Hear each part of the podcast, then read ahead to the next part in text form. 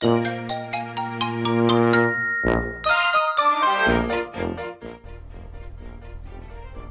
ーラジ関東。セーラジさん。はい、セーラジです。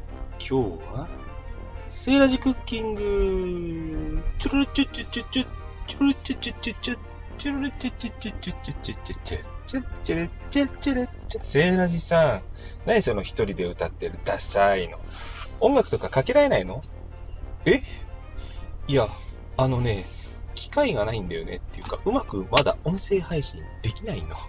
なんだ、ダサダサじゃん、セーラジさん。いやいやいやいや、しょうがないじゃん。でもね、ほら、人間には声があるからさ、声で一生懸命頑張ってんだよ。あ、なんだ、セーラジさんもちょっと頑張ってるんだ。可愛いとこあるじゃん。何お前いじってんだよ、俺を。可愛いでしょ？いいでしょ？いいでしょ？うぐちゃぐちゃ。えー、ちょっと、ちょっと、ちょっと待って待って。くすぐんのなし、くすぐんのなし。くすぐりはやめて。それは反則だから。セーラジさん、今日なんだっけ？あ、クッキングクッキング始めるよ。オクラを準備。この季節ね。オクラ、よくいっぱい出てきますよね。畑でも取れますね。オクラがいっぱいあっても困らない。いくらでもバクバク食べられるオクラの料理スタートです。オクラね、塩釣りとかする人もいますけどね、めんどくさい時はしなくても大丈夫ですよ。そして、お湯を沸かして、オクラ豆乳、オクラはね、生でも食べられるんで、別にそんな火が通ったかなんて確認しなくても適当にもうね、グツグツしたらすぐ揚げちゃう。揚げます？揚げます？揚げます？ほら、できた。セイライさ、それ湯がいただけじゃん。料理なの？ああ、そうそうそう、忘れてた。今、下ごしらえね。これをね、切ります、切ります、切ります？いいでしょ？もうできたようなもんだよ。え、聖来さんそれ何？湯で、湯がいて切っておしまい？いやいやいやいや、いいとこ聞いてくれたね。ほぼ終わったように見えるでしょうでもね、そのね、あ、ちなみに私、オクラの先端部は筋っぽいのでね、ちょっとだけ捨てます。あれを食べる人もいるんですけどね。私はあそこはちょっとね、細いところね、あそこは取っちゃうのね、筋の塊だかね。あと上の付け根のところね、あそこも食べる人いますけど、今の今日の料理には使いません。切り落としてください。もったいないけどね。で、聖来さん、最後、その秘密の何、何料理って。あ、そう、料理って言ってもね、今日はオクラのサラダなんです。これをね、あの、スライスします。ね、そんなに薄くしなくてもいいですよ。まあ、薄めでもどちらでもお好みでね、超薄くする必要はないです。で、それを盛り付けたならば最後、味付け簡単。ごま油と醤油、1対1ぐらいでいいですよ。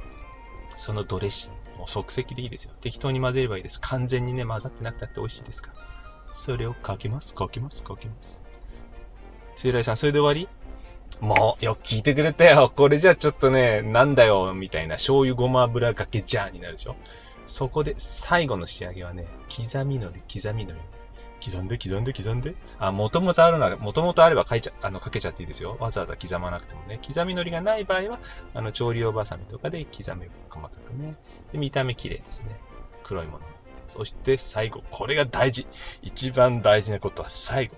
聖来さん、もったいぶらないで早く行って、いやいやいやいや、あのもったいぶって何かって思ってワクワクしているうちに、あ、それかっていうのが最後記憶に残るんですよ。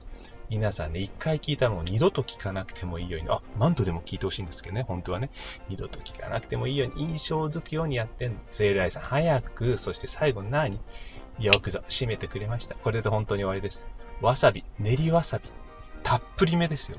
たっぷりめに、あの、脇に添えてください。で、つけながら食べればいいです。お好みでね、ツンツン辛いのが好きな人はいっぱいつけて、そしてまあ、控えめがいい人は少なめにつけて。でもね、これ、わさびを多めにつけるのがポイントですから。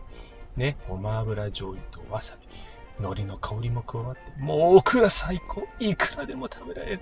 ほんと？セイラジさん、なんか簡単すぎるけどいいの？いいんですよ。これ、うちの子にも大好評。これだとみんなおかわりバクバクですよ。ぜひね、皆さんこれからの季節、オクラがたくさん取れた、あるいはオクラが安く手に入った時には、ぜひこのオクラのサラダお試しください。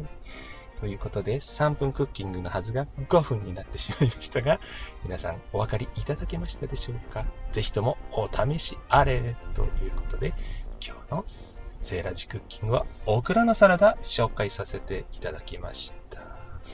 ではまた。バイバーイ